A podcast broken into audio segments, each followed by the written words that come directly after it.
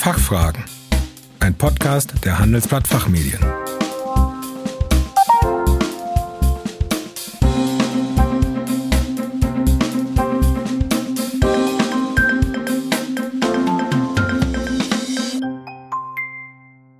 Herzlich willkommen bei den Handelsblatt Fachfragen. Sie hören ausgewiesene Experten zu Brennpunktthemen aus Wirtschaft, Recht und Management. Mein Name ist Andreas Weber. Unser Thema heute rückwirkende Rechnungsberichtigung. So funktioniert's.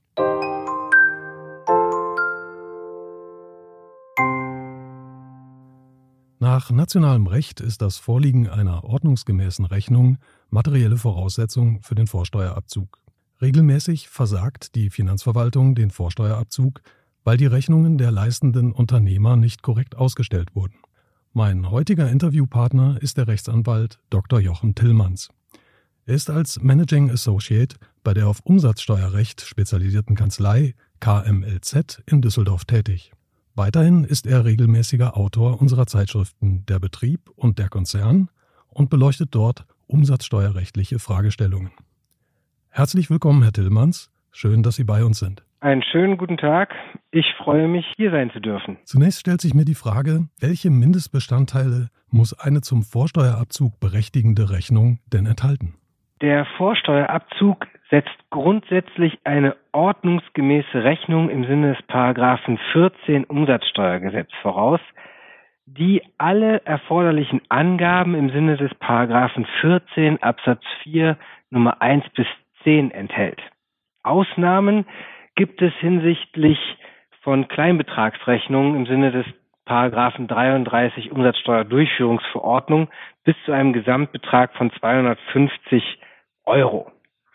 Also im Grundsatz muss ich für den Vorsteuerabzug eine ordnungsgemäße Rechnung mit allen Angaben im Paragraphen 14 haben.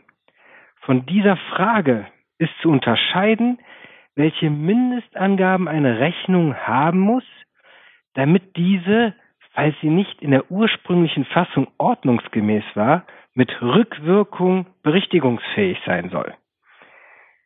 Und der Bundesfinanzhof hat hierzu in seiner Rechtsprechung fünf Mindestanforderungen entwickelt, wonach eine Rechnung dann mit Rückwirkung berichtigungsfähig sein soll, wenn sie beinhaltet den Rechnungsaussteller, den Leistungsempfänger, Entgelt, gesondert ausgewiesene Umsatzsteuer und die Leistungsbeschreibung.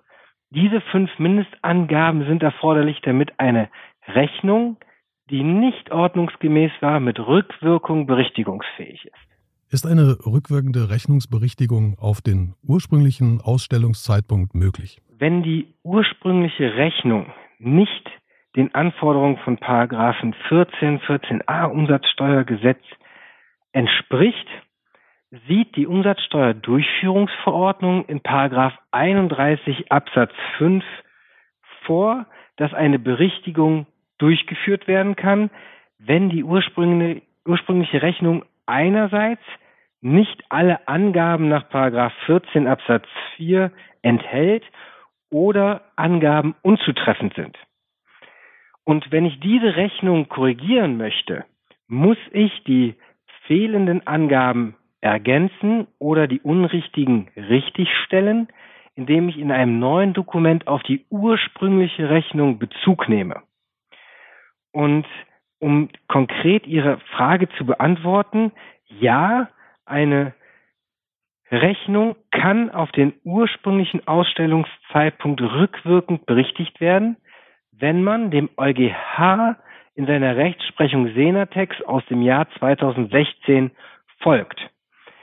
Diese war relativ weit und der Bundesfinanzhof hat in der Folgerechtsprechung eben diese Mindestangaben entwickelt, die erforderlich sind in einem Dokument, damit dieses als Rechnung im Sinne des Umsatzsteuerrechts mit Rückwirkung berichtigungsfähig ist. Und eben diese fünf Voraussetzungen zugrunde gelegt, erlaubt es eine Rechnung, die nicht ordnungsgemäß war, mit Rückwirkung zu berichtigen. Und das ist ganz wichtig, denn man muss sich vor Augen führen, wenn eine Betriebsprüfung beispielsweise bei Ihnen das Unternehmen prüft, dann ist das immer zeitversetzt zu dem ursprünglichen Veranlagungszeitraum, wo die Rechnung gestellt wurde. Sie haben Vorsteuerabzug geltend gemacht und nunmehr wird dieser gekürzt, weil die Rechnung nicht ordnungsgemäß ist. Wenn Sie diese berichtigen und die Rechnung in der berichtigten Form, also die Berichtigung an sich hat keine Rückwirkung, bedeutet das, dass Sie eine definitive Zinsbelastung haben, weil Sie den Vorsteuerabzug ja dann erst dann geltend machen können, wenn Sie die berichtigte Rechnung vorliegen haben. Mhm. Lässt sich denn auch ein Kassenbon rückwirkend berichtigen? Ja, grundsätzlich lässt sich ein Kassenbon wie jede andere Rechnung auch rückwirkend berichtigen. Man muss sich nur vor Augen führen, ein Kassenbon hat grundsätzlich keine Angaben zum Leistungsempfänger. Und wir erinnern uns, der Leistungsempfänger ist eine der fünf Mindestangaben. Daher sind das nur Sonderfälle, wo beispielsweise aus einer Kundennummer der Leistungsempfänger oder aus der Kundennummer der Leistungsempfänger ersichtlich wäre. Mhm. Aber hier muss man ganz klar aufpassen, Kleinbetragsrechnungen bis zu einem Betrag zu 250 Euro haben diese Voraussetzungen nicht und sind dann auch berichtigungsfähig. Wie genau muss die Leistungsbeschreibung eigentlich ausfallen? Also Sie können das gerne auch an einem Beispiel veranschaulichen. Die Leistungsbeschreibung, eben auch eine dieser fünf Mindestangaben, sollte so konkret wie möglich die zugrunde gelegte Leistung darstellen. Das heißt, wenn ich einen Artikel verkaufe mit der Artikelbezeichnung, der Menge der verkauften Artikel und eine klare Vorstellung bei demjenigen, der die Rechnung sieht, hervorrufen, um welchen Artikel es sich handelt. Bei Dienstleistungen, beispielsweise bei Beratungsleistungen, ist es gut, wenn Sie hier eine Leistungsbeschreibung der Gestalt auf der Rechnung oder mit der Rechnung verbinden, der den Inhalt der Beratungsleistung aufzeigt und gegebenenfalls mit einem Stundennachweis jeweils aufführt, für welche Tätigkeit sie die einzelnen Zeiten aufgewandt haben. Als Negativbeispiel zur Abgrenzung direkt eine Rechnung, die sagt, Veräußerung von Geschenkartikeln gibt keine hinreichende Leistungsbeschreibung, weil der Geschenkartikel als Buch oder Schuh mit sieben oder neunzehn Prozent beispielsweise zu besteuern wäre und das dementsprechend nicht ausreichend ist. Ein Punkt noch zu dem Bereich Leistungsbeschreibung. Eine recht aktuelle Rechtsprechung des Bundesfinanzhofs setzt sich auch mit dieser Frage auseinander.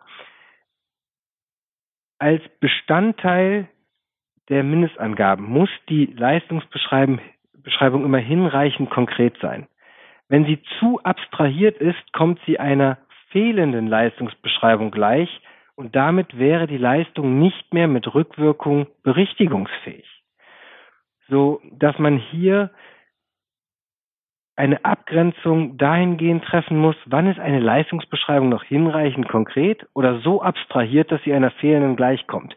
Und das zeigt sich in der Praxis, wird derzeit oftmals in Betriebsprüfungen von der Finanzverwaltung aufgegriffen. Daher nehmen Sie die Leistungsbeschreibung in der Rechnung direkt bei Rechnungsausstellung ernst, weil hier ansonsten ein Konfliktpotenzial mit einhergehen könnte. Herr Tillmanns, vielen Dank, dass Sie heute unser Gast waren und Ihre Einschätzungen mit uns geteilt haben. Ganz herzlichen Dank. Mehr zum Thema Umsatzsteuer und Rechnungsberichtigung finden Sie in unseren Zeitschriften Der Betrieb und Der Konzern. Die Links dazu haben wir in den Shownotes für Sie hinterlegt. Schließlich bleibt mir noch, mich fürs Zuhören und Ihr Interesse zu bedanken. Machen Sie es gut und bis zum nächsten Mal.